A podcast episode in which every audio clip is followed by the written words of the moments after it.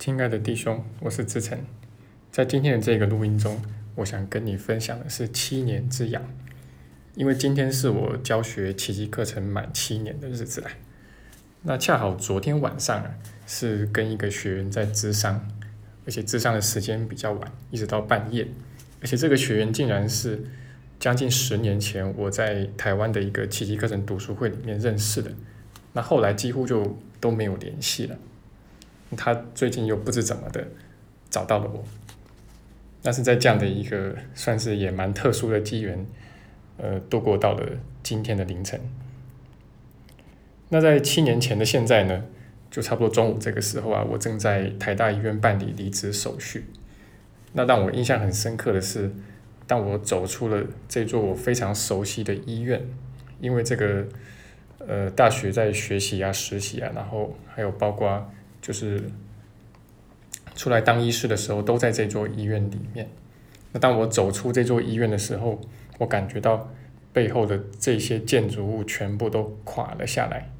那当然，我很快也就知道这意味着什么，也就是我不会再回去医院里面工作了。不过就在那一天，八月一号，同样是八月一号的傍晚的时候，呃，圣灵也透过他的方式暗示了我，跟我保证。交期期的这条路呢，就不会有金钱的问题，甚至也不会有住房的问题。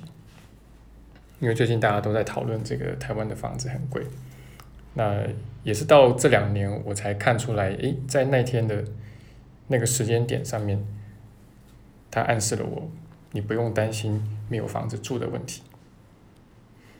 那其实，在那一阵子，我有跟圣灵发愿啊，就说这个。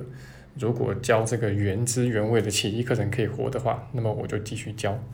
那如果我需要把奇迹课程做一些改造，才能够收到学生，才能够赚到钱活下去的话，那我觉得我没有必要这么做，因为我本来就有医师执照嘛。那我就回去医院里面继续工作。不过我一定还会继续的学习原汁原味的奇迹课程的。那当然，为什么这么说呢？因为那个时候我就知道这个。奇迹课程的教学啊，要维持这个原汁原味是蛮不容易的一件事情的。那么一直以来到现在呢，其实多数的奇迹课程的老师跟学员呢，都会往奇迹课程里面加料。啊，不过当然这么做并不推荐的啊，因为奇迹课程它就是谈真理跟真相的嘛。那这些东西都是绝对的，差之毫厘，失之千里。那你只要一加料、灌水、加糖、加盐、加调味料。那奇迹课程就变成不是奇迹课程了。那事实上，在台湾跟在大陆，我私底下认识的一些老师，碰过的一些灵性老师，其实他们当中不乏有也在学奇迹课程的。不过他们几乎都跟我说一样的话，就是如果你只教奇迹课程的话，在灵性圈你根本就没有办法生存下来。所以。要不然他们就得要把奇迹课程做一些改造，要不然就是自己修，但是教别的。不过既然我自己在过去七年以来一直都活得还挺好的，而且这几年还越来越好，整体的情况不管是内在还是外在，所以当然也就一直没有回去医院的理由啦。那我有时候会开玩笑的想啊，就是圣灵是不是怕我不干了啊？所以就。让我过得还不错啊！不过当然，过去这七年来，其实也发生了很多事情，那也有蛮多的宽恕课题，不管是金钱呐，是关系啊，是工作啊，其实都有还不少宽恕课题。那虽然说每一次的课题呢，其实几乎都是一个挑战，那有的有的时候是很大的挑战啊，比如说我一开始出来教学的时候，在台湾的奇迹课程的圈子里面。也就流传的一些对我不利的说法吧。就那个时候，呃，有有一些人就开始说：“哎，这个人他出来教课，其实就是想要另立山头吧，啊，据地为王嘛。那甚至最后要自己成为大师嘛，然后可以取代某位老师在华人奇迹圈的这个领导地位嘛。啊，但是现在回去看，可能觉得这样的说法也很好笑。”或者就是一些无的放矢吧。不过那个时候确实，我为了这个事情也觉得蛮痛苦的，然后花了蛮多的力气去宽恕的。不过后面这个宽恕呢，还是带给我非常大的礼物啊，因为每一次你有认认真真的去毫不掩饰去自我面对的时候，最后不管是多难多大的课题，一定都能够宽恕过去的啊，这个是我非常有信心的。那也希望，如果说你觉得有的时候信心有一些动摇的话，那么我的这个分享能够给你一些信心。哦，那即便是像这样这么大的课题呢，其实都是可以宽恕的过去，而且你也都会收到圣灵的礼物。那我常常是收到双份的，就是不管是内在还是外在的都有。外在的情势会转转变啊，因为你内在的心念也转变了。然后，但最重要的是。你得到了平安嘛？啊，即使是很多人联合起来攻击你，你依然可以平安。啊，就像我刚刚所举的例子这样子。那过去这两三年呢，慢慢的，呃，外在的课题也减少了。那更多的其实就是不断的去面对自己内在一些小我的杂念嘛。那整体来说也是渐入佳境啊，不管是外境还是心境。那所以其实回顾这七年的过程呢。呃，内心还是充满了感谢以及感动。那么过去这七年来呢，我尽力要去推动去做的呢，其实就是传达奇迹课程的原汁原味啦，然后不去改造它。那后来我们也有了一个小小的团队，里面也是正好七个人。那这个团队的一贯方向，其实也在做这方面的推动。那目前我们在我们的教学网站，还有大陆这边公众号，其实也累积了很多这方面的教学材料。好，那我不想去评断说到底我有没有做到或做得好不好，那我只想说，我们尽力往这个方向不断的去做。那。今天我也想分享，就是啊，我们常说理想跟现实到底该怎么去调和，或者说这两个东西根本就是相斥的，因为这是一个小我的世界啊，这是不是根本就是不可调和的东西？啊，那我常常看到有人就是一开始有理想，但是很快的就放弃了或者牺牲了理想，因为他认为这个现实面不可调和嘛。那当然也有反面的，就是也有人是过度的坚持理想到。似乎变成了一种固执，一种执着，但这种执着呢，在奇迹看来似乎又是不必要的。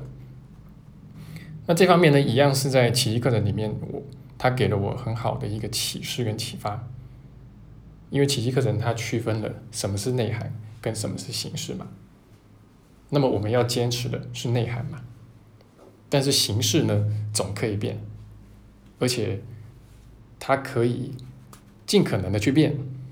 啊，没有什么就是不可以去变的，好，这个是形式。那这样的话，你的内在就可以保持在形式的部分保持一个绝大的弹性，那可以去适应这个多变的时代。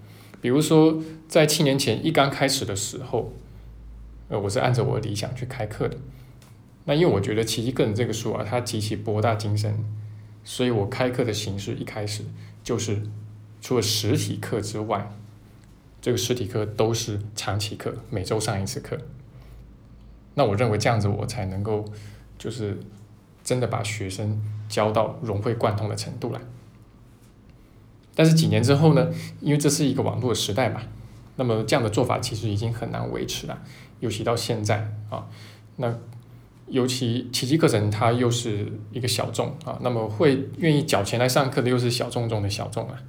所以其实这个上课的形式确实需要有一些改变，所以现在变成我的开课长期课最主要是以网络课为主，当然我们也想方设法的去弥补啊这个没有能够面对面的不足，所以我们呢其实，在台湾跟大陆这几年来也都有开地面课程，地面的一些工作坊，那上课的方向不太一样，所以在学习上面就有了互互补。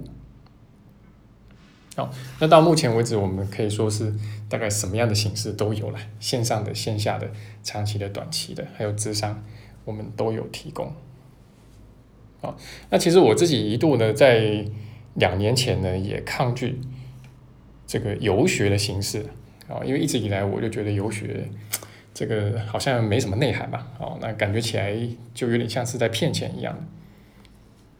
不过当那个时候我有了这么一个机会啊，有了这么一个邀请啊，让我去在一个风景区啊，大陆的风景区，在莫干山这个地方啊，那开这个游学工作坊的时候，哎，我意识到了我的这个先入为主的想法啊，就是我认为游学是在骗钱的这个先入为主的想法。那我先去接纳它，然后先去谈谈看条件，试试看怎么样。后来就发现，诶，其实这个成本并不高，所以。我可以把这个回馈给学员，也就是说，让他们在游学的部分，包括后面工作坊的部分，都可以不需要太过高昂的学费。那那次办课非常受到欢迎，然后，呃，很多学员一再的问我说，什么时候还要去啊？什么时候还有游学啊？啊，那我也发现这个游学的过程，大家心情会比较放松，那也可以在这样的状态之下增进我们跟学员之间的交流。还有学习的效果，那所以后来这个游学工作坊就变成我们的一个标配了。那一直到疫情之前，我们现在呢，其实以教学的手法来说，比起刚开始出来教课的时候，也更灵活了。那除了图解跟归纳之外呢，呃，上课的方式也会跟内容也会更落地，并且贴近生活。当然，这个本来就是需要的嘛，啊，因为宽恕本来。就是在生活中去修的，那因为过去多年来累积的还算不少教学经验，然后还有宽恕的经验，然后也看了很多同学，就是他们自己就是的一些宽恕体验啊，那所以就是现在上课会更多的去贴近生活，更落地吧，啊，不过内涵一直都是不变的。啊，形式一直在变，但内涵一直都是不变的。好，那我从不在课堂上去教宽恕以外的东西。好，这个就是不变的内涵。那不瞒你说呢，其实这七年中啊，我也短暂的尝试过一两个副业，不过我总是把它谨慎的跟奇迹课程的教学分开。啊，不过到最近呢。因为最近两年自己在弄家里面的装修了，那其实利用业余的时间去研究，慢慢去研究呢，其实差不多也有的室内设计结案的能力吧。那因为最近疫情的关系，这个工作量减少了，所以如果有人委托的话，那也有可能会利用业余的时间去结案。但是我依然不会把它跟主业混在一起，那我也很清楚知道。我的主业仍然是奇迹课程的教学，那主要是因为你要教人的话，你自己得要先实实在在的去学啊，甚至那一个门类的课题，你自己都要先去经历过，那你分享出来的才是足够有力量，而且足够有说服力。那因为从这个教与学的过程呢，我自己的获益实在太大了，那我也极其感恩老天赐我现在的这份工作，那。但我也非常希望你能够从我们的这个教学里面去受益。那不管你是在我的课堂上学习，或者你是利用我们的网络资源去学习。好，那最后呢，我也要感谢最近就是给我们团队赞助跟支持的同学。好，那因为我们要去维护跟丰富我们的网络资源。好，那我就在这边表达我的感谢。好，那也。能够借这个机会共同成长，好，那也谢谢你听我今天的分享。那如果你觉得有所启发，也不妨把它转发出去。